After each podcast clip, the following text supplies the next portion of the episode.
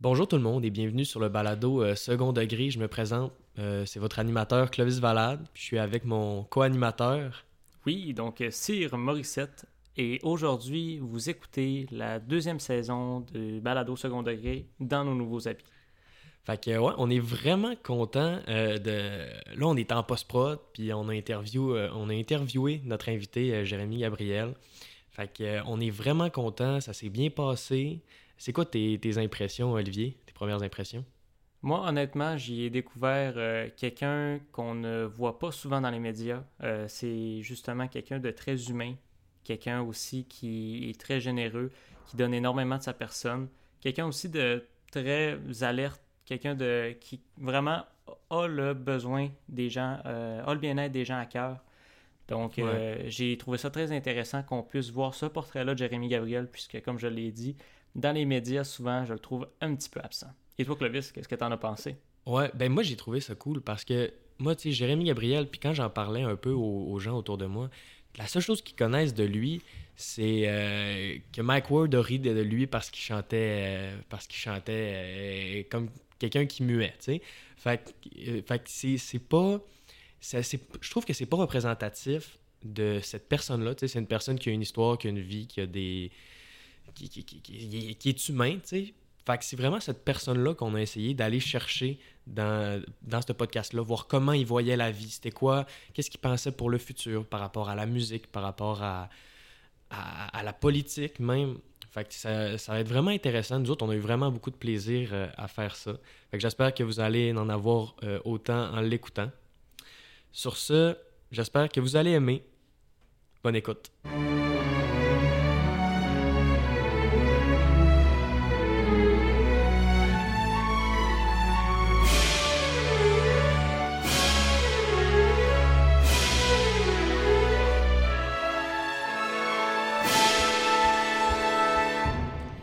Jérémy, ça va? Ça va très bien, vous? Oui, merci, merci. Euh, on est vraiment content de t'avoir euh, aujourd'hui avec nous pour euh, enregistrer un podcast. Jérémy Gabriel, on te connaît parce que tu as chanté devant le pape, tu as chanté pour les Canadiens. On te connaît aussi pour la malheureuse saga entre Mike Ward puis, et, Jérémy Gabriel. Mais aujourd'hui, Jérémy Gabriel, il est rendu où? J'ai l'impression que ça, on a beaucoup parlé de toi à un certain moment, puis là, maintenant, t'étudies en quoi? C'est quoi ta. C'est quoi ta vie en ce moment? Euh, ma vie, elle a un petit peu euh, changé. C'est vrai que dans, les derniers mois, euh, on, a beaucoup, on a beaucoup jasé encore de la dernière saga qui a duré pendant beaucoup de temps. maintenant, je suis étudiant au baccalauréat en enseignement au secondaire, donc univers, profil de l'univers social. Puis parce que je trouvais ça important. D'ailleurs, la, pénurie de main-d'œuvre, j'ai été dedans pendant longtemps. Les dernières années, j'ai été, euh, j'ai été préposé, brancardier dans, dans un hôpital. J'étais deux ans de pandémie. Euh, tout le, le, gros de la pandémie, je, je l'ai vécu. J'ai été au front. Ça a été très difficile. Puis j'ai vraiment été. Euh, ça, a, ça, a, été comme un choc avec le, les, les, les, besoins du, du, du, du réseau, en fait, des services publics et je m'attendais pas à, ça. Tu sais, des fois, quand on est jeune, on est dans notre bulle. Puis les dernières années, ça a été surtout un, la découverte un peu du, du, monde, euh, du monde du réseau public québécois. Puis ça a été très. Euh, J'ai l'impression que quand on est jeune, notre pensée est très individuelle. Puis on se compare beaucoup aux autres, puis tout ça. Puis en tout cas, moi, c'est le chemin, quand tu dis ça, moi, c'est exactement le chemin par lequel je suis passé. Tu sais. Euh, individuel au secondaire. Puis j'arrive au cégep, là, puis là, tu vois, tu ouvres tes horizons, puis tu vois le monde autour, puis euh, tu penses plus collectivement un peu, j'ai l'impression. Exactement. C'est ça qui s'est passé. Parce que j'étais souvent, ben, j'étais soit dans mes études, soit dans, dans mon, euh, dans, mon combat. Comment, je, comment je pourrais dire ça? C'est c'est dommage, mais des fois, ça prend des chocs comme ça pour comme réaliser d'autres choses. Mm-hmm. Ça a été ça euh, les dernières années. Euh, l'an dernier, j'ai fait le, CRTQ, euh, le mm. Collège Radio-Télévision de, Québec. C'est une grosse formation d'un an. qui m'a beaucoup, beaucoup formé, oui, c'est pour finir mes, mes skills en communication, mais qui a aussi, qui, une formation qui m'a beaucoup, beaucoup défini personnellement aussi, au niveau de ce que, de, de, de, de, mes, euh, de mes capacités, de ma, mm-hmm. ma, ma, confiance envers moi-même, ma confiance aussi envers les autres. Mm. Ça a été, euh, ça a été une formation complète, autant au niveau professionnel qu'au niveau personnel. Je suis sortie, sortie, ben, je suis sortie changée de ça. Puis ça, là, ça a terminé. J'ai pas, je, je me suis pas euh, dépêchée à trouver une job en com euh, tout de suite après parce que tout à coup, ça, ben, avec la, avec la, la fin du- de la saga Mike Ward, on dirait que j'avais eu comme tellement d'attention. Puis ça avait tellement. euh, c'est comme une épée de, de, de, de Damoclès qui Ouais. sortait de. Ben, qui, qui disparaissait de mon de mon, mon, mon environnement. Puis, euh, puis j'avais besoin d'un temps pour pas, pas être devant les projecteurs, pas être. euh, je voulais pas être chroniqueur, je voulais pas aller euh, collaborer, faire rien. La dernière chose que je voulais, en fait, c'était d'avoir un micro devant moi. fait que Mm. c'est pas compliqué. Puis penses-tu c'est ça qu'on t'aurait demandé, pas des jobs justement en post-production ou euh, dans la production, mais je veux dire derrière euh, le micro puis euh, derrière la caméra, mais vraiment, on aurait aimé ça te mettre en avant-scène d'après toi dans des jobs de communication. Euh, sûrement. Le problème, c'est que le, le, le, le- le monde de la radio est fait vraiment, euh, fait vraiment spécial. Oui, tu as une formation en radio, puis tu as aussi une formation en, balado. Mais là, le, problème, c'est que moi, ce qui m'intéressait davantage, c'était le volet radio. Donc, d'aller euh, dans, les stations de, de- radio euh, collaborer pour n'importe quoi. J'ai une formation journalistique.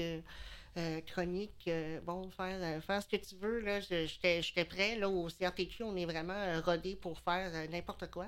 Mhm. Mais, Mais- euh, mais c'est parce que en étant, en étant moi, ça, ça, ça, ça venait un peu avec un petit bagage, tu sais, ou Mhm. plutôt un gros bagage. Ouais. Puis je pense que ça, ça dérange. Pour certains, en tout cas, il y, a des, il y, a des, il y a- il y a des directeurs de programmation qui m'ont dit ben, tu sais, Jérémy, euh, c'est parce que tu n'as pas beaucoup d'expérience déjà. Puis si je te mets, il faudrait que je te mette, mettons, troisième ou quatrième micro. Mais je peux pas te mettre troisième ou quatrième micro parce que tu es, plus connu que mon animateur. Fait que Ouais. ça, tu vas outshiner toute l'équipe. Puis ça. En tout cas, ça, ça, ça, c'était pas logique non plus. Puis ils peuvent pas non plus me mettre à la barre d'une émission parce que je- moi, je me sentais pas à l'aise de le faire. Je j'ai pas cette. euh, j'ai pas cette confiance-là, j'ai pas cette assurance-là de, de- de- d'être à la barre d'une émission. Mm. Puis la deuxième, la deuxième ou troisième chose, je, je sais pas, c'est, ben, que euh, j'aurais voulu peut-être aussi euh, aller faire des reportages, aller dans des, des médias locaux, puis être journaliste, euh, tu sais, pour faire des, des- des- en fait, euh, travailler, J'ai la- l'impression que tu aimes ça étudier. oui, j'aime ça étudier aussi. Puis je pense qu'on dirait que le fait d'être dans le cadre de l'école, ça me rassure aussi. Hmm. Mhm. Alors que quand je suis payée, ben oui, je suis content, je suis payée, mais euh, j'ai- un niveau de perfectionnisme et de, de, de, de- pression qui est très, très, très élevé, que, que je me donne, ben pas que je me donne pas de pression quand je suis à l'école, mais quand tu es à l'école, il n'y a pas, pas l'argent de personne en jeu à part la mienne. Fait que c'est pas, euh, pas si... euh, ça, me sais, c'est c'est moins stressant, on dirait, être à l'école, je trouvais que... C'est sûr. T'as, euh, vraiment, tu as plusieurs facettes. Là, tu sais, là, tantôt, euh, on va parler de politique, euh, on va parler de. Moi, j'ai l'impression qu'il y a plein de choses qui t'intéressent. Mais, C'est euh, ça mon problème dans Ouais, c'est ça. Mais là, est-ce qu'il a vraiment commencé à ton plus jeune âge? tu sais, Je pense que c'est la musique, le chant. Puis comment c'est arrivé dans ta vie, ça? Pourquoi commencer par ça? C'est une histoire très, très spéciale parce que je. Moi, je suis née sourd, hein, puis ça a pris plusieurs années avant que j'apprenne à parler. J'ai commencé à apprendre à parler vers l'âge de 6 ans. Donc, j'avais des retards de langage assez importants. Euh, D'abord parce que j'avais pas été implantée au niveau. euh, J'ai un appareillage euh, à ancrage osseux qui est spécifique pour ma, ma condition, ma, ma toutes les sourdités ont, doivent avoir un, appareillage spécifique. On ne peut pas donner n'importe quel appareil pour, pour entendre. Puis moi, dans le cas de mon syndrome, ben c'était la sourdité était causée par mon syndrome. Euh, puis mes- ma mère, surtout, était très, euh, était très inquiète à l'idée que je sois, euh, que je sois mis de côté, Mhm. donc mise au banc. Des- ça arrivait déjà à l'école, les enfants ne voulaient pas être mon ami. J'étais très, j'étais très différent. Donc, être mis de côté, ça faisait partie de mon quotidien déjà Mm. À 3-4 ans. Fait que c'était euh, c'était c'était déjà très dur. Puis quand tu parles pas en plus, ben c'est, c'est, c'est les gens pensent que tu n'es pas intelligent. Puis dans les années 90, c'était assez. Euh, si on trouve que les gens jugent beaucoup aujourd'hui, à l'époque, les gens étaient encore plus ignorants. Ben, on est une société basée sur la communication aussi. Là. Je veux dire, comme tu l'as dit, si tu perds le don de la parole, euh, c'est difficile après ça pour toi d'être capable de te mettre en relation avec d'autres personnes ou juste d'être capable aussi de te faire valoriser par notre société qui, comme je l'ai dit, est une société de communication. Oui, c'est exactement ça. Puis on n'a pas de... On dirait qu'on n'a pas de, Quand on voit quelqu'un qui a des, ces problématiques-là, on, assume tout de suite que c'est un problème de QI. Mmh. Mmh. Alors qu'il y a des gens qui n'ont pas la, la capacité de communiquer oralement ou qui réussissent pas à la développer proprement, ben, ils finissent finalement par être complètement mis, mis à part, traités comme, euh, comme des déficients euh, intellectuels. Puis c'est vraiment triste. Donc, dans mon cas, c'était comme le début de, de mon histoire. Puis finalement, ce qui est arrivé, c'est que euh, j'étais très attirée par la musique. Donc, moi, je pouvais me coller pendant plusieurs heures sur les systèmes de radio de mes parents. Euh, puis mes parents euh, remarquaient que c'était très, très important pour moi. Puis ils ont eu deux autres bébés après. Puis les deux autres bébés après ont pas fait. Euh, ils, ont, aimé la musique, mais pas, pas autant que, moi. Et finalement, ce qui est arrivé, c'est que la première chose que j'ai été capable de verbaliser à ma mère, ça a été le, désir de chanter. Mm. C'est comme ça que ça s'est fait. Pour un autre parent, ma mère est une femme un peu ésotérique avec des, des, ambitions euh, spirituelles euh, particulières et avec euh, une jeunesse et une, une fougue que d'autres que d'autres parents n'ont peut-être pas. Ma mère avait seulement 21 ans quand, quand, quand elle a touché moi. Donc, elle était très jeune. On serait tous déjà parents, ça veut dire. Ça. Oui, c'est ça. ouais, moi aussi, j'aurais un enfant de 4 ans, 5 ans. Puis, ouais. Puis c'est vraiment... c'est un autre parent aurait peut-être dit Voyons, tu n'es pas capable de parler, je ne vais pas t'apprendre à. Tu vas pas apprendre à chanter. Mais ma mère a dit Bon, ben, écoute, on va, on va faire de quoi avec ça? Puis euh, est née la légende qui, est devenue euh, la légende un peu bizarre du Jérémy. C'est que euh, ma mère s'est mise à faire des démarches vers l'âge de, 5-6 ans. J'ai commencé à apprendre à parler. J'ai été implantée de l'appareil Barra que je parlais. J'ai été suivie par des dizaines d'orthophonistes. Mais j'ai été suivie aussi par, euh, par, par, une équipe euh, école euh, spécialisée pour les enfants sourds pour apprendre le langage oral. À l'époque encore, c'était pas c'était pas non plus normal d'apprendre à parler aux enfants. Donc, ma mère a mis vraiment en place tout un système pour que je sois capable de devenir un, un être humain qui se débrouille dans la vie. Puis en plus, ben, ce qui était plus important pour elle, c'était que non seulement je me que, que, que, je sois fonctionnelle, mais que je me démarque par rapport aux autres. Et c'est là qu'est venue toute cette histoire-là de, de, chanter. C'était ma passion déjà à, ce moment-là. Cours de chant, cours de diction, cours de, d'anglais. J'ai eu tous les cours euh, possibles. J'ai eu des cours de maintien, des cours de, de russe, des cours de solfège, euh, des cours de danse, des cours de ballet. le fait qu'il y a beaucoup de choses t'intéressent. c'est peut-être ça aussi. touché à tout quand t'étais jeune. Ben, j'ai été, j'ai été mis, puis mes parents étaient vraiment pas riches en plus. Fait que je mhm. sais même pas comment ils ont fait pour payer tout ça, mais je sais qu'à un moment donné, ils ont mhm. coupé à des, à des, à des places parce que c'était vraiment intense. Mais j'avais un, j'avais un, agenda très rempli déjà à 8 ans. Et finalement, euh, est arrivée toute l'histoire des Canadiens de Montréal. Ma mère, c'est comme elle a, maintenu des contacts avec des gens de la Fondation des Canadiens. Puis euh, elle a dit, ben, elle dit, ils ont demandé, ben, si Jérémy veut chanter pour nous autres, peut-être que ça pourrait être intéressant qu'il chante l'hymne national. Puis est-ce qu'il connaît l'hymne national? Je ne connaissais pas l'hymne national du tout. Ma mère a dit, oui, il connaît l'hymne national. J'ai appris l'hymne national en un mois. Puis, euh, puis là, paf, à 8 ans, je chantais là, le, le, Haut-Canada euh, devant un match des Islanders. C'est là que ça a commencé. Ouais c'est là que là, l'attention euh, médiatique a été euh, extraordinaire. J'aurais jamais cru, même moi, je m'attendais pas à ça. Le front page du Journal de Montréal le lendemain, euh, ça, a été, ça a été fulgurant tout de suite. Là. Puis en même temps, ça tombait avec l'émission Donner au suivant de Chantal Lacroix, qui était une émission, une des émissions les plus regardées à TQS. Euh, à, cette époque-là. c'est là que ça c'est devenu quelque chose de très gros, euh, place des arts.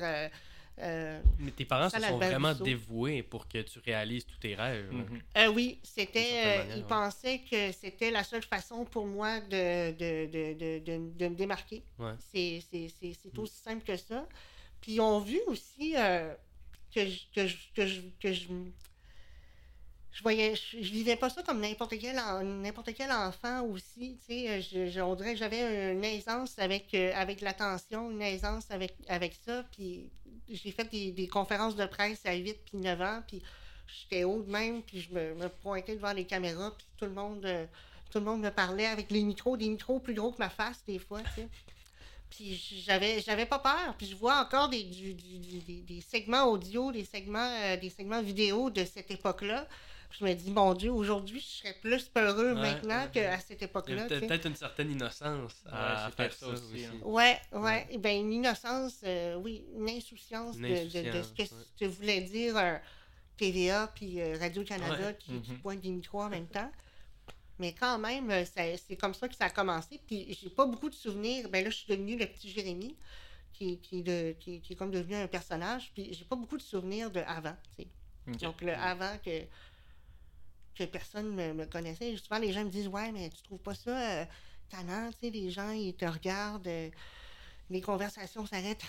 tu passes à côté de, des gangs de personnes. Euh, les gens te demandent des posent toutes sortes de questions, veulent avoir des selfies ou veulent. C'est la célébrité. Ben, ça doit être ça aussi, une certaine forme de, de, célébrité. Mais je vois pas ça. Ben, je vois pas, je vois pas ça de même. C'est parce que j'ai tout le temps vécu là-dedans. Fait pour moi, il n'y a pas de. C'est pas anormal. Tu sais, j'ai pas vécu de être personne à être quelqu'un parce que j'ai été habituée de me promener partout dans ma vie, puis tout le monde savait déjà j'étais qui. Puis des fois, à un moment donné, il fallait que je m'habitue à dire Allô, je suis Jérémy, parce que les gens, je m'assumais, j'assumais quasiment rendu que les gens savaient j'étais qui, parce qu'ils savaient déjà Ah, je sais t'es qui, tu sais. Mm. Mais elle vient, vient, avec aussi ses, ses, euh, ses, ses inconvénients. Puis euh, là, dans le fond aussi, t'as as chanté pas mal aussi. T'as fait, as sorti des singles. Euh, mais je voulais savoir, ton, ben, on voulait savoir, mon puis Clovis, euh, ton expérience dans l'industrie musicale. comment ça se passe? Est-ce que tu as fait affaire avec des maisons de production? Est-ce que ça s'est fait indépendamment? ton parcours au niveau là-dedans? Puis comment aussi tu pourrais décrire les difficultés d'être un artiste dans l'industrie musicale au Québec? On pourrait faire un podcast juste là-dessus. Ouais. Euh, Version résumée. ouais. Euh, ben, moi, pour faire une histoire courte, ben, il y a eu la tempête médiatique que je parlais. Euh, tout de suite, avec De nous suivant, on a sorti un album de Noël qui était très mauvais d'ailleurs. En fait, tout, les, tout, ce qui était, tout ce qui était quand j'ai fait. Quand, j'étais enfant, c'était pas très, très bon. mais bon, pour un enfant, c'était bon. Là. Mais, euh, mais ça s'est fait, euh, ça s'est vraiment de manière euh, très, très intense au début, vraiment d'arrache-pied après. Hmm. pourquoi? Parce que quand, que, quand tu deviens une, grande vedette instantanément comme ça, tout le monde vient vers toi, puis tout le monde veut une part du gâteau. Parce qu'ils s'imaginent qu'il y a plein, plein, plein, plein, plein, plein, plein, plein, plein d'argent. Et ça, c'est très difficile. Puis pour moi, puis comme pour mes parents, mes parents n'avaient aucune expérience euh, quelconque en, gestion d'artistes, euh, production musicale, euh, quoi que ce soit. Puis on s'est fait, on s'est fait avoir à plusieurs reprises. C'est agressif comme milieu, je pense. Oui, oui, oui. Il, y a, il, y a, un homme qui, a, travaillé longtemps dans, dans la, qui est décédé aujourd'hui, que je me souviens plus du nom, mais que je me souviens qu'il payait pour pas mal d'affaires faudrait que je retrouve le nom de ce monsieur-là, mais il m'a dit il y a plein de requins, puis il dit si, si, tu, euh, si tu laisses les requins euh, prendre, ben, tu n'auras plus de produits à donner, tu, vas, tu vas laisser ta peau. Et ben, c'est un peu aussi ce qui est arrivé. C'est très difficile d'avoir de, le succès, que tout le monde s'intéresse à toi, mais après ça, il y a toujours un revers, c'est que c'est que si tu fais pas aussi bien que, que tu avais fait avant, ben là, ça veut dire que tu es en déclin puis tu n'as plus la même valeur en tant qu'artiste. Ce qui, est, ce qui est dommage, c'est que dans tout mon parcours artistique, c'est que j'ai eu aucun contrôle du début jusqu'à la fin. Euh, enfant, je pouvais pas. Bon, j'avais un. J'étais capable de dire si jamais ou pas une chanson, mais c'était souvent des reprises. Euh, c'était souvent des, des, des, des chansons euh, assez. tu sais, on va sur YouTube, vous allez les voir. Là. Agadou, chante-la ta chanson et compagnie. Ça faisait beaucoup danser dans les, euh, dans, dans, les parties, dans les petits spectacles aussi de région que je donnais. Euh, j'ai fait des centres d'achat aussi, puis il y avait bien du monde. Écoute, euh, si vous voulez voir un rassemblement de ma tante, il fallait aller à un stand du petit Jérémy qui signait des albums, puis la file allait jusqu'à l'autre bout fait du que là, ce qu'on peut dire, c'est que tu as volé un petit peu le public de Marie-Hélène Thibert. oui, ben, c'est vrai, c'est plate, mais ça, ça fait partie. C'est la concurrence. Il y a comme, tu le, le, le, schéma, là, ça s'est touché pendant un moment donné. Puis après ça, pendant plusieurs années, j'ai pas j'ai pas fait de musique, j'ai pas produit de musique en soi parce que parce que j'ai eu la j'ai mué, j'ai eu la puberté, puis toute cette période-là, personne voulait, euh, voulait, voulait trop me toucher. Puis ensuite, vers l'âge de à l'âge de 20 ans, j'ai sorti euh, I Don't Care. Euh, il y a beaucoup de regrets aussi pour cette chanson. Ben, de regrets. J'adore la chanson quand mm-hmm. même. Je suis très fière du, de, de, de, ce que c'est, mais j'aurais aimé quelque chose encore là qui soit plus à mon image. Je pense qu'on a beaucoup, autant à l'époque du petit Jérémy que maintenant, ce qui s'est passé, c'est que tout était, tout était, euh, je, subissais beaucoup plus que je pouvais contrôler. Mm-hmm. Puis I Don't Care, c'est, une des, un, de mes regrets, c'est vraiment que oui, la, la, chanson est, très bonne, est très accrocheuse, mais, mais j'aurais aimé ça avoir de quoi qui soit plus à mon image. C'est quel style de musique que tu écoutes en ce moment? Moi, j'écoute beaucoup trop de choses. Euh, j'aurais voulu quelque chose de plus vintage. Moi, je suis quelqu'un qui, qui, accroche vraiment aux, aux, versions instrumentales de musique. Est-ce que, admettons, la guitare, t'aimes beaucoup ça? Comme, euh, eh ben, est-ce que tu joues d'un instrument?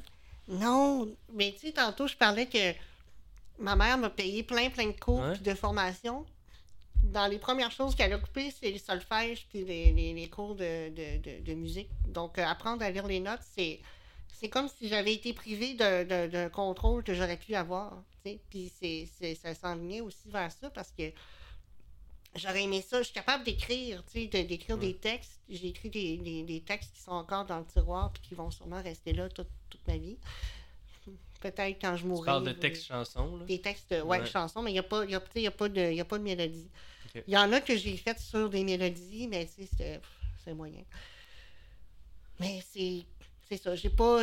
Malheureusement, j'ai jamais eu ce, cette, euh, cette, cette chance-là d'apprendre un, instrument. Il n'est jamais trop tard, là, mais tu sais, je peux pas tout faire non plus. Puis euh, aujourd'hui, as-tu encore des projets en lien avec la musique? Tu, tu veux-tu en refaire des tunes? Tu veux-tu, ou ça va rester dans le placard, comme tu dis? Euh, pour l'instant, non. Parce que j'ai, un, euh, j'ai été très, très blessée. Mm-hmm. D'abord parce que, bon, l'époque I Don't Care, c'est aussi l'époque où je me suis fait le plus ramasser par tout le monde. OK, à ce point-là? Ah oui, oui, c'était... Euh, oui, il y, a des gens qui viennent me voir et disent « J'écoute ta tune puis ça me, ça me fait du bien, puis je suis content, là. Hmm. C'est juste que, euh, autant, puis c'est ce que ça s'enlignait, ce que je voulais dire aussi, c'est qu'à Care, j'ai pas eu de contrôle sur la production tant que ça. La chanson, elle a été écrite pour moi. Euh, le, le, toute la, la, la, musique aussi était vraiment, je la trouvais très bonne, mais, mais je trouve que j'aurais, j'aurais voulu avoir plus d'influence sur la production. C'est sûr que comme je n'ai pas de, de, de, background au niveau euh, solfège, etc., ben c'est plus difficile. C'est toi qui as décidé de faire la version euh, France, francophone, parce qu'il y avait la version anglophone. Ouais, ça c'est ça c'est les petites tractations politiques qui, existaient parce que mon, mon, mon beau-père c'est mon gérant et le producteur aussi de, de, de tout ce que j'ai fait dans les dernières années depuis 2014-2015 à peu près. C'est lui qui produit euh, tout et euh, c'était mon gérant et mon beau-père. Euh, c'était mon gérant et il est devenu mon beau-père. C'est ça qui c'est ça qui est arrivé. Et euh, à lui, aucun intérêt pour la musique francophone. Euh, pour lui, ce n'est que de la cochonnerie. Moi, à cette époque-là aussi, je, considérais qu'une partie, une bonne partie au moins de la musique francophone ne me, rejoignait pas, du moins ce qui était fait au Québec. Là, j'ai encore un peu de misère des fois avec certaines affaires puis que j'écoute à la radio, puis je me dis, c'est vraiment juste ça, tu sais, ce genre de, de musique-là.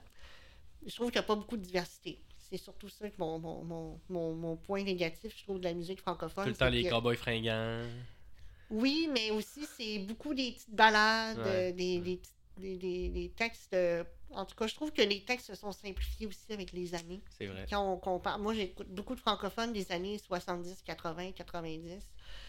Puis quand je compare avec aujourd'hui, je fais ouh, on a pris une petite débarque là, euh, au niveau de la, de la qualité des textes euh, à certains égards. Quand, euh, quand j'étais jeune, je faisais du rap. Ok. Euh, C'était un passé lointain, là, mais... Arcano, euh, on en a déjà parlé un peu, mais ouais. Mais euh, je voulais dire, j'ai écouté un documentaire il y a pas longtemps qui parlait justement de l'industrie euh, du rap. C'est un documentaire français, puis euh, ça parlait du fait que les textes sont. Avant, là, tu pouvais faire un- euh, une chanson de 6 minutes où tout le long, il n'y avait pas de refrain, là, puis c'était un immense couplet, puis tu sais, il y avait des punchlines, il y avait plein de choses. Puis aujourd'hui, ce genre de chansons-là, sont en- il y en a quasiment plus. Parce que pour euh, si ta chanson, tu veux qu'elle soit écoutée par tout le monde, passe à la radio, si tu veux qu'elle soit jouée sur TikTok, tu sais, tout ça, ça fonctionne pas des chansons longues sans refrain. Non, c'est ça, ça n'existe plus. Il y a beaucoup de choses qui n'existent plus aujourd'hui. Donc, les, les, tu sais, les, tout ce qui est couplet, la- les structures de chansons qui existaient euh, auparavant, là, tu sais, intro, couplet, refrain, bridge, aujourd'hui, ça n'a plus vraiment d'importance. C'est correct parce qu'on remet en question certaines choses, mais c'est aussi parce que l'industrie, c'est tellement. euh, c'est tellement. C'est entonnoirisé. Mhm. Je sais pas si ça existe comme. euh, J'ai peut-être inventé une. Je pense expression. pas, mais écoute. euh, Mais on comprend, je pense question. qu'on. Mais tu sais, fasse ça, ça. Ouais. si on a passé de beaucoup de diversité de à sais, Ouais, une, chose. une infinité de, de, de, de, de pièces qui, qui, qui se rendent jusqu'aux radios, qui se rendent jusqu'à nos oreilles. Puis là, maintenant, c'est encore plus dur parce que les gens n'écoutent plus la radio pour la musique, fait qu'ils écoutent ça sur les réseaux sociaux. Mhm. Puis le- les, les- c'est toujours les mêmes petites musiques poches là, qu'on écoute sur Ouais. TikTok là, qui sont vraiment Ben, je suis un peu dans le domaine du cinéma, puis je pense qu'il est arrivé aussi la même chose dans le domaine du cinéma, dans le sens où tout se standardise. Euh, on n'essaye plus de créer selon nos goûts, on essaie de créer selon les goûts des auditeurs. Qu'est-ce que les gens vont aimer? Puis souvent, il y a tout le temps des éléments qui ressortent, puis je pense que c'est un petit peu le même problème aussi que tu... Mais c'est une erreur. C'est une erreur de faire ça parce que euh, c'est comme penser à la place de quelqu'un d'autre. tu sais. C'est, je trouve que oui, ok, il y a des choses qui vont, qui sont plus commerciales, mais ce qui est Mhm. commercial en 1990, c'est peut-être pas commercial en Ouais. 2023. Fait que les goûts changent, les paramètres changent. Si on se limite toujours à ce qui est commercial, puis ce qui est pas commercial, on on sortira rien, jamais rien d'original. Puis c'est ce qui est dommage pour les artisans du secteur du cinéma, de, de la musique, de la, de la télévision aussi, c'est qu'ils ont, ils plus aucune. Ils sont menottés, ils n'ont plus aucune liberté, puis il faut Il y a toujours des intérêts financiers qui en marquent par-dessus, parce que s'il n'y a pas ces gens-là, ben, il n'y a plus de production. Que c'est. Je je suis vraiment inquiet pour l'avenir des arts et spectacles en général parce que tout devient conforme à un Ça cadre. rentre dans le cadre de la. de la. euh, euh, Capitalisme. ben, ouais, c'est- ouais, c'est- ouais, Ben, ça un peu. Oui. exagéré un peu, mais c'est ça. Ouais, ben, il n'y a, pas juste le capitalisme, mais le- le- la, la façon dont on. C'est que tout doit être commercialisable, tout doit être euh, sur, prêt à être sur le marché. Puis quand il y a ça, ben, tu n'as plus, de- t'as plus de marge de manœuvre. C'est Euh, c'est ce qui est arrivé avec moi, puis c'est ce qui va arriver avec d'autres mondes. C'est que fallait que fallait que je me que, que je, que je reste dans un moule, puis ça n'a pas pu. euh, C'est plate, mais ça, ça j'ai pas j'ai pas eu la chance de, d'avoir, euh, de, de mettre ma couleur à moi. Puis quand t'as pas cette chance-là, puis quand on, on quand on pense pas te la donner non plus, ben t'abandonnes. Mm. c'est plate. Fait, si tu refais de la musique un jour, ça sera pas ça de sera pas de ce genre-là. Ça va être quelque chose qui va beaucoup plus te ressembler. Oui. Ouais. Mais vous aviez fait une, vous aviez une question sur la, la version française d'I Ouais, Don't Care, ouais. puis qui est devenue, qui est devenue peu m'importe. C'est que oui, c'est moi qui ai insisté pour qu'il y ait une version fran- française du- de, de la chanson. Un, parce que euh, je trouvais que ça n'avait pas de bon sens, parce que le, le but, c'était d'aller chercher d'autres marchés. Donc, ça, Ouais. ça aille ailleurs au Canada, mais ça n'a presque pas eu d'écho au Canada. Mm. La I Don't Care a pogné écho au Québec. Les Mm. gens, puis j'allais la chanter, puis le monde la chantait plus que moi quand j'allais dans les shows. Puis c'était drôle parce que sur les réseaux, on me disait tout que c'était pas bon, puis que j'étais pourri, Mhm. puis que la tune était la pire tune du monde, puis blablabla. Mais quand j'allais la chanter, Les salles étaient les, les, les salles étaient, les salles étaient quasiment. Ouais, puis les, Ouais. gens, les gens la chantaient. Ouais. Fait que, ils la connaissaient, fait que je me disais, bon, ben. Mais il y a quelque chose de toxique là, dans les réseaux sociaux, c'est certain. Ben, c'est que t'as pas en des, bulles tout le temps, là, comme Mais, euh, Ouais, mais les gens veulent, euh, veulent, être, veulent se démarquer, puis souvent, ça, on- les gens se démarquent par la méchanceté. C'est, Mm. c'est, c'est pas original, mais c'est comme ça. Mais, euh, mais oui, I don't care, peu m'importe, c'est, moi qui ai forcé pour qu'il y ait une, une version française, parce que sinon, euh, il n'y en, aurait pas- y en aurait pas eu, tu sais. Euh, Jérémy, tu as aussi Oui. étudié en politique. Ouais. Puis euh, avant, là, on, on en parlait avant, avant l'émission, mais aujourd'hui, tu, tu, tu dis plus là-dedans. Mais il y a même eu des rumeurs un jour que tu allais te présenter pour le NPD. Finalement, bon, c'est jamais arrivé. Là, je pense que tes idées ont évolué entre-temps. Ben, il est Puis- arrivé de la, de, la, de la chicane, il, y a eu du drama, c'est surtout ça qui est arrivé, ouais. OK. Au NPD? Oui, du drama, ouais, j'aime bien ça dire ça. c'est ouais, c'est c'est dommage parce que puis c'est ça a été ça un peu l'histoire de mon arrivée euh, Ouais. dans chez les chez les souverainistes parce que oui, j'ai toujours eu une sympathie pour le mouvement, sauf que pendant mes, mes premières années d'adolescence, pendant mes pro- j'ai toujours été politisée là, depuis que je Mhm. suis enfant. Là, à partir de 7-8 ans, j'écoutais les, les débats là, aux élections, puis Ouais. je, je- je connaissais tous les, les- les candidats dans ma circonscription, puis je connaissais les chefs, puis c'est quoi qu'ils proposaient. Ah, Je comprenais pas tout. Mais j'étais vraiment. euh, j'étais, ma mère, elle, me regardait écouter les débats à, à- à cet âge-là. Ben, elle comprenait pas. elle, elle, elle, elle comprenait pas. Puis Ouais. elle comprenait pas pourquoi moi j'écoutais ça. Mais, euh, mais j'ai toujours eu cet intérêt-là. Et, euh, et finalement, ce qui est arrivé, c'est que mon engagement s'est traduit avec le NPD parce que je suis quelqu'un qui est très, euh, très interpellé par les injustices, par l'inégalité, par la marginalisation Mhm. aussi de nom- nombreux pans de la société qui sont mis euh, de côté complètement. Euh, par le fait aussi qu'on parle toujours des mêmes problèmes, on en parle toujours de la même façon, puis jamais euh, dans l'angle des gens qui subissent le plus de préjudice, mais toujours en, en question d'argent puis d'argent. Puis, puis je trouve que dans une société aussi évoluée que, que la nôtre, qu'on parle comme si on était des hommes d'affaires du début du 19e siècle, là, je, je, trouve que c'est euh, c'est vraiment révoltant. Puis mon engagement s'est traduit au NPD, au fédéral, Mm. parce que j'ai eu un lien avec la députée fédérale euh, qui s'appelait Anne-Marie euh, euh, à l'époque. Puis à l'adolescence, ça a été ça mon premier, euh, un, de mes, premiers vrais liens politiques, ça a, été avec ma députée euh, locale. Une femme extraordinaire, dévouée, qui s'est donnée pour la circonscription de Charlebourg-Haute-Saint-Charles pendant tout son mandat de la vague orange de 2011 à 2015. Euh, puis c'est comme ça que je suis devenue bénévole, que je suis devenue militant. Ça s'est fait graduellement aussi. En 2019, je suis devenue attachée politique pour, euh, pour Jérémy Junot, qui était candidat du NPD dans, dans Louis Hébert, Ok. qui est la circonscription dans laquelle je réside maintenant. Et là, euh, et là le- le- l'engagement a pris plus de place. Je me suis impliquée au sein de l'exécutif de ma circonscription. J'ai été responsable des communications continué à participer au congrès, euh, aux événements. Euh, j'ai été vraiment, euh, j'ai vraiment, j'ai fait des téléphones. J'ai été, j'ai été téléphoniste pour toutes plusieurs élections, 2015, 2019. Euh, J'imagine que le fait que tu sois connu au Québec, aussi, peut-être que les exécutifs mettaient de la pression pour que tu te présentes. Il n'y a pas eu de pression de personne au NPD. Ok. Et, et, la, et, la, la- et c'est c'est ce qui était spécial, c'est que, euh, en fait, c'est c'est qu'au NPD, en 2021, Mhm. on préparait les élections et il n'y avait juste pas de candidat nulle part. C'est- c'est- Hmm. Personne, euh, c'est la situation est pire au NPD qu'au Parti libéral du Québec. Ouais. Juste pour que vous compreniez à quel point c'était. Puis en 2021, c'était catastrophique.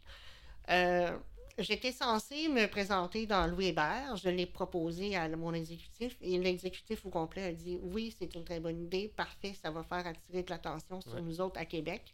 Mais euh, tout est très centralisé au NPD. C'était très important de qu'il y ait tout le contrôle. Je l'avais vu à la campagne d'avant. Il nous disait faites pas ça, faites pas ci, mais Hmm. il réagissait juste quand, quand il n'aimait pas quelque chose qu'on faisait, parce que sinon, il s'en foutait complètement de, des campagnes locales. là. Tout était euh, géré depuis Montréal. Et finalement, ce qui est arrivé, c'est qu'ils m'ont dit ben là, Jérémy, euh, dans Louis Hébert, il y, a une communauté, il y a une communauté musulmane. on aimerait ça mettre quelqu'un qui est issu de cette communauté-là. Fait qu'ils m'ont dit, si tu te présentes dans Louis-Saint-Laurent à côté, peut-être que ça pourrait faire l'affaire. Je connais mieux la, circonscription peut-être de Louis-Saint-Laurent parce que c'est l'ancienne Lorette. Moi, je viens de, ben, je viens de Charlebourg, mais j'habite à l'ancienne Lorette depuis plusieurs années. J'ai été baptisé à l'église de l'ancienne Lorette. je suis un gars qui peut dire qu'il vient de là aussi. Et, euh, et finalement, euh, bon, puis là, j'ai dit, ouais, mais tu sais, c'est la circonscription de, de Gérard Deltel. Euh, c'est pas quelque chose de. C'est peut-être la circonscription la moins prenable pour le NPD au Canada, là, et, et, finalement, ils m'ont dit, ben, ils ont vu dans mon Facebook et dans mes, mes, mes euh, mes, mes, mes, sorties d'âme euh, récentes, que j'appuyais très fermement euh, bon, les, la loi sur la laïcité, la loi sur la protection du français, la, ben, la, réforme de la loi 101 96, qui n'était pas encore projet de loi, mais qui, qui s'en venait. Et ils ont décidé que non, tu ne peux pas te présenter parce que tu es un raciste. Ah, ah, ok. Déjà, les gros, les gros mots comme ça. Là. Ouais, ouais, ouais. Ben, au début, ils m'ont dit euh, on, on, veut pas on veut pas te laisser te présenter. Puis là, j'étais là, ben voyons donc. Je suis, je suis militante depuis plusieurs années. Je suis une des personnes les plus connues au, au, dans la région de Québec qui pourrait attirer l'attention, avoir un, avoir un certain momentum, attirer un, un, mini peu de plus pour le, sur le parti. Euh, j'ai donné des, des, énormément au parti j'ai été militant, j'ai été, je sais pas, j'avais le, moi j'avais le NPD sur le cœur, là, mm. euh, c'était clair à ce moment-là. C'était-tu pour les idées? C'était-tu, pourquoi c'était le NPD? Ben, ben, c'était le, c'était tout le, programme, justement, de gauche. Donc, mm. c'est vraiment la, la, la, de faire payer les, les plus riches, euh, rendre, faire en sorte que les, inégalités, les, inégalités soient, soient moins, euh, moins accentuées. Tout le programme au complet venait me venait me chercher. C'est sûr que je réalisais tranquillement aussi au, fur et à mesure que la place du français puis la place du Québec était de plus en plus éphémère dans ce parti-là. Puis ça n'avait pas vraiment d'importance. En fait, que, qu'avoir une fleur de lys, c'était plus euh, une forme de racisme et de, ah, d'intolérance. Là, oui, des militants que c'était ça leur. Ben, le Québec. C'est des militants néo-démocrates qui demeurent au Québec mais le Québec et l'Alabama du Nord. Puis euh, c'était vraiment. Euh, ben, ça s'explique ah. aujourd'hui qu'il y ait juste un député dans Rosemont. Oui, dans Rosemont. Euh, c'est vraiment ça. C'est peut-être plus sa, propre popularité personnelle qui, fait en sorte qu'ils ont un, élu. Mais pourtant, il y a beaucoup de canaux directs entre, entre le Parti québécois, le NPD. Tu sais, des, admettons, je pense à Pierre Nantel qui a été député du NPD mais ça, pendant. Avant quelques années. C'est plus pareil. pour le PQ. Ouais. Je, tout le monde me, y a, tout le monde me dit, ouais, puis, c'est vrai, mais moi, je fais vraiment partie de la gang qui est arrivée pendant la Vague Orange. Donc, uh-huh. des gens qui venaient d'un peu tous les milieux politiques au provincial, donc PQ, PLQ, euh, pas ADQ, par exemple, mais, mais tu sais, de, de Québec solidaire aussi. Mais il n'y avait plus de. Mais, il y a plus ce genre, ces gens-là au NPD. Il n'y a plus ces militants-là. Ils hmm. n'existent plus. Euh, c'est uniquement des, une base concentrée dans le Montréal anglophone, souvent très jeune, très collégiale, donc Dawson, John Abbott, ces, ces places-là.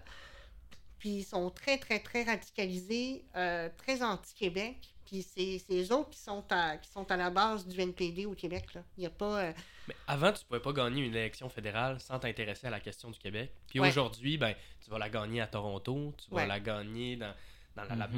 en Ontario.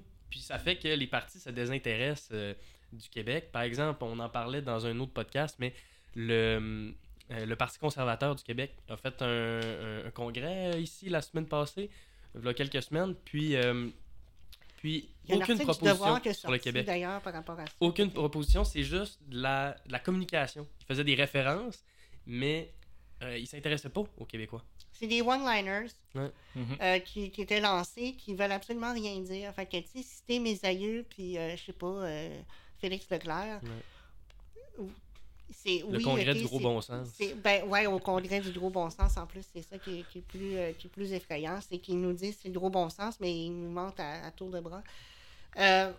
non, c'est la, la, politique fédérale, c'est pour ça que c'est devenu très, très, très, très toxique très mm. spécial, très, euh, très disparate aussi. On dirait que, que toute ces, la polarisation s'est faite d'une manière très, très rapide aussi pendant les dernières années. C'est fou, tout a, tout a changé. Puis, euh, puis j'ai bien hâte de voir aux prochaines élections fédérales qu'est-ce que ça va donner. Mais en ce moment, euh, pour ce qui est, pour finir le chapitre NPD, moi, moi j'ai vraiment détesté la façon dont ils m'ont traité. Je trouvais que pour, euh, pour un parti aussi bas dans les sondages au Québec, il aurait pu considérer davantage. Puis me traiter aussi de, de xénophobe et de toutes ces choses-là parce que j'ai j'ai un laïciste vraiment convaincu. Là je suis très. Euh, c'est très important pour moi parce que la religion, ça a fait partie de mon passé. J'ai vécu les, les, les, les, abus religieux, les abus mentaux. Je n'ai pas été abusée sexuellement, mais j'ai vécu des, abus vraiment euh, très forts. Je le vois dans les communautés aussi immigrantes. Euh, L'Église a une place encore très importante. Puis ça crée un gros clash avec les Québécois qui sont déjà ici puis ça empêche la discussion. Euh, je l'expliquais d'ailleurs hier à ma collègue, les problèmes d'immigration puis les problèmes de, communication, ils se font souvent aussi parce qu'il y a des, des personnalités, des, individus issus des, communautés immigrantes. Euh, ils arrivent d'Afrique, d'Amérique du Sud, euh, d'Asie du Sud-Est aussi. Des fois, ils sont, sont catholiques. Ils, voient, ils arrivent au Québec, ils voient des églises partout. Ils rentrent, mais il n'y a pas de Québécois. Il y a juste d'autres personnes Ça devient des centres d'escalade, là, où euh, ouais, ben, ils réaménagent. T'es sanguin là-dedans. Là. Dans les lieux de culte, les gens, quand ils vont à la messe, ils ne voient pas d'autres Québécois. Tant que ça, ben, il y a d'autres Québécois. Ben, à Montréal, je te dirais... Euh, puis honnêtement, tu peux parler de ce que tu veux, mais je sais, moi, je suis catholique et tout ça, puis euh, je suis encore assez ah pratiquant. Mais euh, honnêtement, à Montréal, je pense, et là, j'ai vu quand même beaucoup de Québécois aussi. Ah beaucoup d'immigrants français. Mais j'ai été surpris, par exemple, de voir qu'à Montréal, tu sais, Montréal, souvent, on a tendance à dire c'est la métropole, les, ah, gens sont, les moins, euh, les plus athées, tout ça. Mais j'ai vu quand même pas mal de, Québécois catholiques. Puis c'est là où est-ce que j'ai trouvé ça beau quand même, c'est de voir que euh, ça dépend tout le temps. Je veux dire, euh, l'Église peut avoir ses défauts et ses qualités, mais dans des églises qui sont plus ouvertes d'esprit, c'est beau de voir quand même la discussion justement entre les Québécois et euh, les nouveaux arrivants du Québec. C'est peut-être ça, je pense, qui manque honnêtement, puis tu me donneras ton avis là-dessus, mais une certaine cohésion sociale euh, au Québec qu'on a peut-être perdu maintenant de plus en plus avec l'individualisme euh, au Québec. Sûrement que oui. Je pense qu'il y, a une partie de ça qui est peut-être liée à ça. Puis je dis pas que toutes les églises, c'est pareil. Là. Mais j'ai côtoyé aussi des, des préposés aux bénéficiaires qui étaient, euh, qui, étaient issus du, qui venaient du Sénégal ou mm. du, Chili ou de ces, ces, places-là. Ils étaient habitués de, fréquenter l'Église dans leur pays. Puis quand ils arrivaient, ils, ils, rencontraient surtout des gens de d'autres communautés immigrantes. Puis ils ne voyaient pas des, des Québécois francophones ici. Puis je trouvais que c'était un, un autre c'est un autre aspect qui manque peut-être au fait que la, religion est plus au cœur de la vie des Québécois ou de la majorité des Québécois francophones. Puis c'est, ça empêche, alors que dans le monde anglo-saxon, les lieux cultes sont des lieux de, de, de rencontre, de mm-hmm. cohésion, de ça. Puis ici, ça manque. J'ai l'impression que c'est rendu les centres d'achat, les lieux de cohésion sociale. Puis même là, ça commence à se déserter pareil. Les, les centres d'achat commencent à être désertés de plus en plus. Peut-être qu'un jour, ça, là, c'est, peut-être ça s'en va vers le web ou. Euh... Euh, Ouais, c'est peut-être pas le meilleur lieu de discussion, là, mais. je vois pas beaucoup de cohésion sociale euh, sur le web. fait que, euh, écoute, euh, on a parlé justement de la politique, mais il y a un autre aussi aspect qu'on aimerait aborder avec toi, c'est le système de santé. Donc, je pense qu'on le sait. tu as été atteint du syndrome de Treacher Collins, qui est quand même. toujours atteint du ben, toujours, oui. Collins. Ça part pas. Excuse-moi, j'ai. ça part pas. Je me suis mélangé dans mes mots. Mais c'est ça, t'es atteint quand même d'un syndrome qui, qui, est assez rare. On, va s'entendre là-dessus. Puis, euh, on voulait savoir, toi, comment tu as vécu ça, euh, de te faire justement euh, prendre par le système de santé au Québec? Est-ce que tu vois, est-ce que tu verrais des améliorations à ce système de santé-là? Comment tu t'es senti aussi, la prise en charge là-dedans? Comment ça a été? Oui, j'ai été traité, j'ai eu 25 chirurgies, des centaines d'hospitalisations et, et autres. Donc oui, je connais bien le système de santé. J'ai travaillé dedans en plus. Fait que oui, je sais, je sais de quoi je parle. Euh, je, je trouve qu'on donne beaucoup de défauts. On, là, présentement, on est comme dans une zone, un, un moment d'introspection au Québec sur est-ce que le système marche? Parce que là, ça n'a pas de l'air trop, trop de marcher. tu sais. Ouais. Puis c'est correct parce que les gens attendent beaucoup à l'urgence. Le problème, je pense, c'est le fait que euh, c'est- surtout la bureaucratie. Je l'ai vécu en tant que, que patient, mais aussi en, en tant que, que, que- que- Travailleur. travailleur. La- il y a tout le temps quelque chose qui arrive, un règlement ou de quoi que tu te fais dire qu'on peut pas faire dans telle circonstance parce que c'est comme ça. Puis, puis cherche pas à trouver la logique. C'est le même. Puis ça, c'est très dur. C'est dur en tant que patient, mais quand tu es patient, le mot le dit, ben t'attends. Fait que tu t'attends au prochain, euh, prochain tour. Mais quand tu es employé puis que tu as quelqu'un dans ta civière, c'est un petit peu plus frustrant. Parce Ouais. que là, t'es, t'es- t'es là, tu te fais dire Ouais, là, à tel moment, tu peux plus faire ça, il faut que tu passes par tel endroit. Puis là, c'est la personne qui a pris la décision logistique, c'est quelqu'un qui n'a jamais mis les pieds dans ça, elle est l'hôpital. déconnectée, Mm. elle connaît pas le, le réseau. Les Ouais. fonctionnaires. Ouais, puis elle a non seulement elle a jamais mis les pieds sur l'étage, pas dans l'hôpital, elle n'a jamais travaillé de ses mains avec du monde, elle n'a jamais mis des couvertes sur des gens, elle n'a jamais enlevé de cathéter, elle n'a jamais euh, traîné 10 000 machines, elle ne sait pas de quoi qu'elle parle. Et ça, c'est le principal problème, je trouve. Je l'ai, je l'ai surtout remarqué en travaillant. Euh, Il y, a une- il y a une très grosse mésa- mé- mé- mé- mésadaptation de la part des, des gens qui prennent les décisions les, euh, les centralisations, tout, le, tout ce qui est centralisé, les, les réseaux de santé, donc euh, mis plein d'hôpitaux ensemble, il y a plein d'avantages, mais il y a aussi des gros désavantages. Il y a tout se décide d'une place. Puis les, les, les établissements en tant que tels n'ont plus de, de, de, de patron. Je sais que la loi 15 de, c'est, vraiment ça le chiffre, là, on dirait que je me C'est. Barrette, ça? La loi 15 de nom de M. Dubé, la réforme qui, s'en vient, ouais. qui va être. euh, elle, elle veut mettre un, patron dans chaque établissement, donc chaque. CLSC, chaque CHSLD, chaque hôpital, chaque. euh, euh, puis je pense que c'est la, la, la première chose à faire. Parce que Ouais. c'est pas normal que tu aies à appeler un autre hôpital pour parler à ton boss. Euh, c'est pas. euh, ça, c'est c'est très, c'est très dur.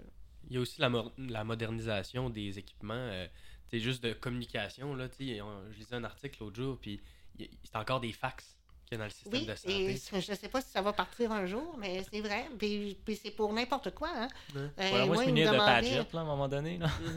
Ben, je sais pas pourquoi. Puis je pense que c'est, je sais pas si c'est unique au réseau de la santé québécois, mais moi, il me disait, bon, ben, pour ta feuille de disponibilité, ben, il faut que tu la prennes, tu la remplisses, puis après ça, tu la faxes. Hmm. Mais je, j'ai pas de fax, moi, chez Ouais. nous. J'ai, pas, euh, fait c'était vraiment, euh, c'était vraiment très, euh, c'est, c'est, c'est, c'est pas adapté à la réalité à certains égards. Euh, puis je pense qu'il y a un certain laisser-aller aussi dans le réseau. C'est vraiment dommage parce qu'il y a des gens extraordinaires qui travaillent et qui se démènent euh, à chaque jour. Puis malheureusement, leur travail euh, est pas, soit pas pris en compte, soit il est, il est- il est- il est dilué dans, dans la grosse machine C'est qui, ça. qui, qui- Mais qui ça brise ta motivation Ouais, à vraiment, tu sais, je veux dire, si tu es dans le milieu de la santé, tu veux aider, tu es là pour aider les gens, tu sais. Mais si tu es dans l'incapacité d'aider les gens parce que tu es tout le temps stoppé par une mesure, par ci, par ça, par quelqu'un qui est vraiment plus haut que toi puis qui ne comprend pas, ça t'enlève la motivation puis tu vas, tu vas arrêter de vouloir travailler dans, dans le système de la santé. ben c'est ça que j'ai fait. Ouais. c'est ça qui t'est arrivé en plus. C'est ça qui ouais, ben après, après deux ans de. Puis ça, on, on rajoute aussi les mesures COVID, fait que tout l'habillement.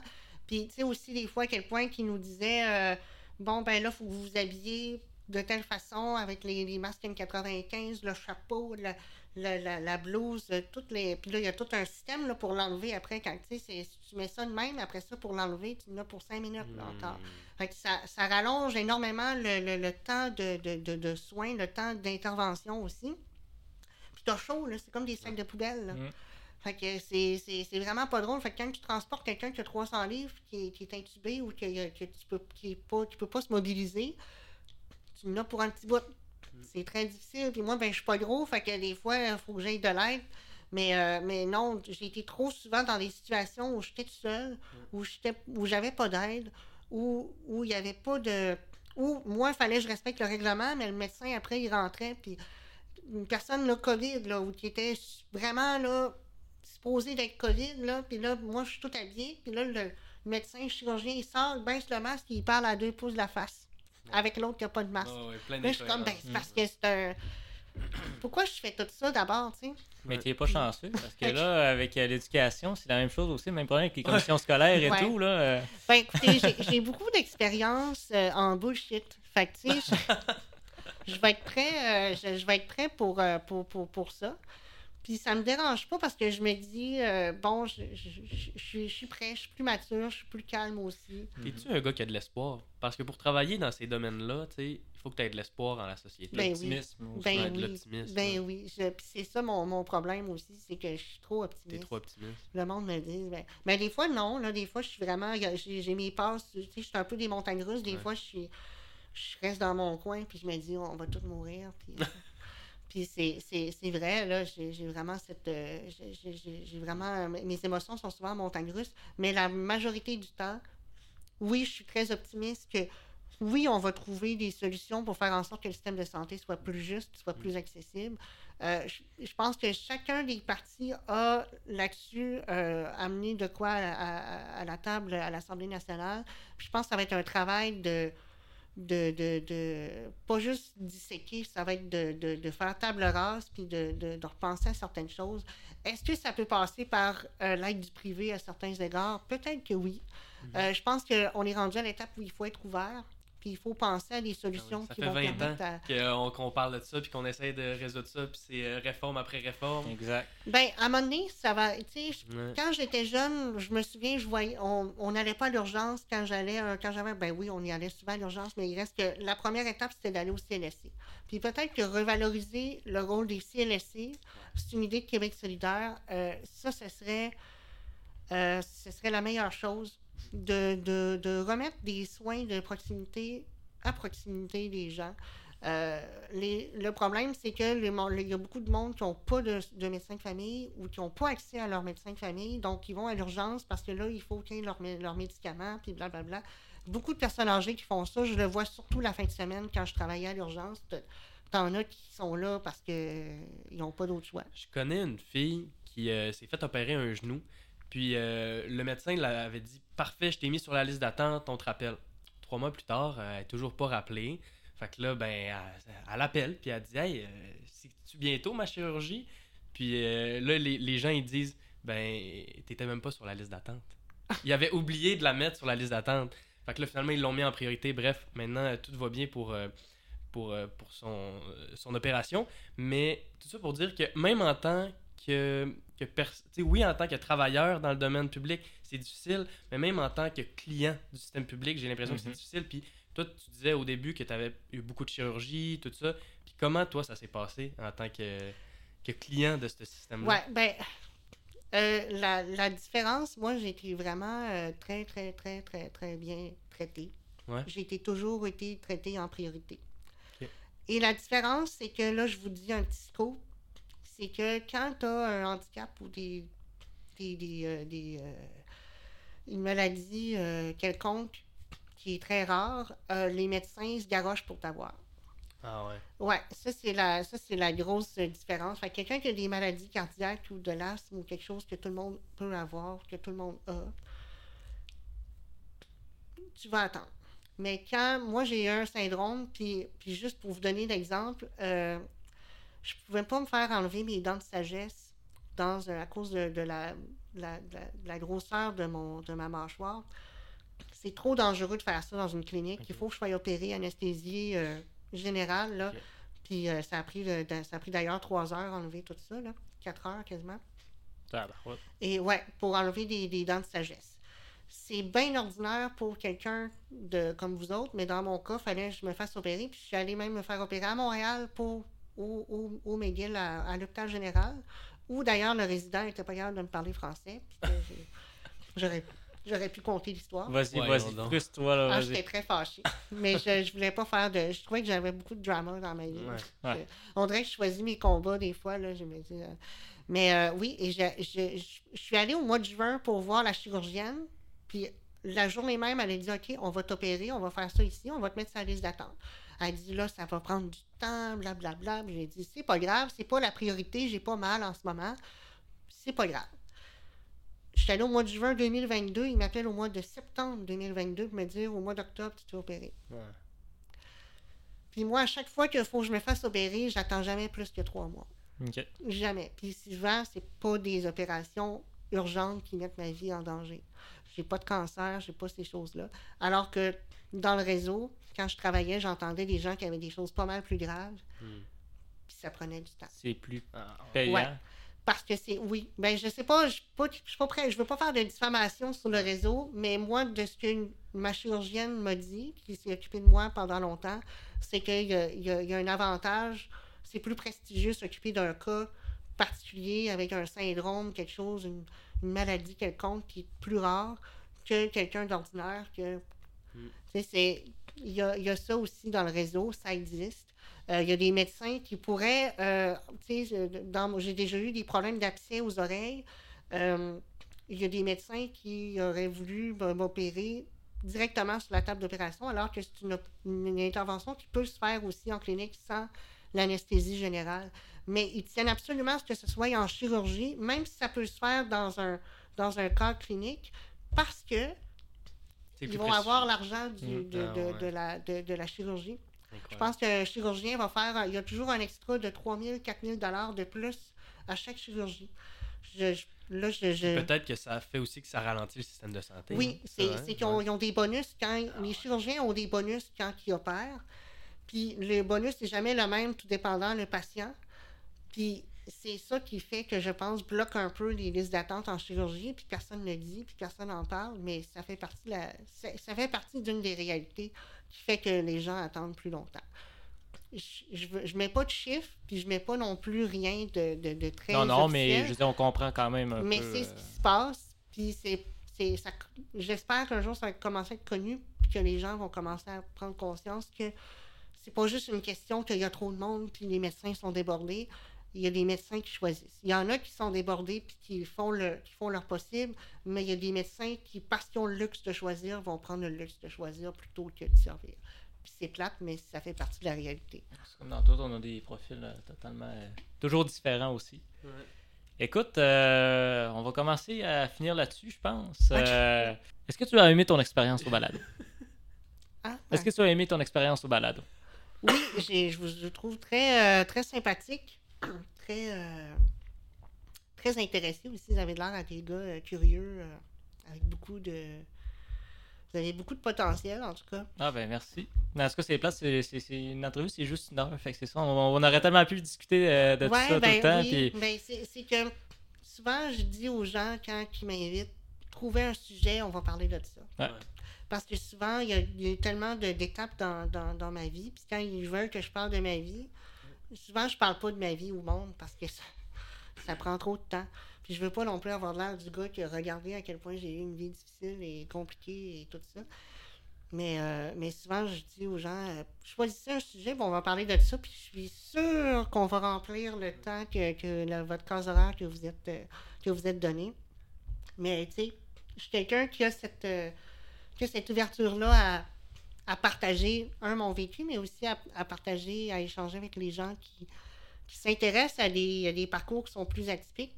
Parce que je pense que du début jusqu'à la fin, le parcours n'a jamais été le- celui du jeune Québécois moyen, Mhm. euh, normal. Mhm. Puis Mais- si je peux encourager du monde, justement, de notre âge, ou qui sont plus jeunes, puis qui, qui, qui ont peur, peut-être qu'ils ne sont pas dans la normale, euh, ils ont lâché le cégep, puis Mm. ils pensent que leur vie est foutue, tu sais. Euh, c'est correct de, de, de se tromper. Ah Puis euh, il n'y a pas de. Il n'y a, pas de- y a, y a pas de course, on s'imagine. Puis moi-même, j'ai pensé longtemps qu'il y avait une course, en course contre moi-même, contre le, contre le système. Il faut que je travaille, il faut que j'aille ma vie euh, sociale épanouie, il faut que j'aille une vie amoureuse épanouie, il faut que, faut que j'aille à l'école, il faut que j'aille juste des bonnes notes à l'école, il faut que je sois parfait dans tout, il faut que ma famille m'aime, il faut que tout le monde. C'est beaucoup de pression. Mhm. Une fois qu'arrivent des problèmes plus graves après, tout tombe. Alors que si tu t'enlèves un peu de pression, puis quand il arrive des problématiques, tu es prêt à, à dealer avec le avec la avec la, la- la- la- l'adversité. tu. Mais t'as un parcours vraiment atypique, puis c'est pour ça qu'on voulait comme voir qu'est-ce que tu pensais de certaines choses, comment tu voyais le domaine de la musique, comment tu voyais le domaine de la politique, euh, ta maladie, ton parcours dans le système de la santé. Tu as une vision différente, comme tu disais, du Québécois moyen, tu sais. Mhm. Fait que c'est pour ça qu'on voulait que tu viennes nous parler de, de ces Oui, sujets-là. ben, il va y avoir d'autres occasions, je suis Ouais. certain. Euh, si jamais vous avez des sujets ou quelque chose que, que vous dites, ah, peut-être que, que, que, que Jérémy euh, pourrait parler de ça, ben, vous, en- Ouais. m'écrirez un petit message. Cette fois-ci, je vais, mon réveil va Ah, sonner. Mais en tout cas, euh, merci à toi, Ouais, honnêtement, euh, d'être euh, venu participer à l'émission. Euh, Ça me tu fait as euh, l'honneur d'être notre premier invité pour euh, une entrevue comme ça. Ah, Donc, euh, première entrevue de la, la saison 2. Et euh, sur ça, ben, nous autres, on va passer à la conclusion. Ben, merci beaucoup, Jérémy. merci, Salut Jérémy, bon merci encore. Merci. Donc, vous revenez de votre écoute euh, du, euh, de l'interview avec Jérémy Gabriel. Toi, Clovis, qu'est-ce que tu en as pensé? Ben, moi, vraiment, j'ai été impressionné par. euh, on, ben, on a su plein d'affaires. En fait, c'est vraiment ça le but, tu sais, de parler de plein de sujets, de comprendre Mhm. Jérémy Gabriel. Puis on a compris des affaires, là.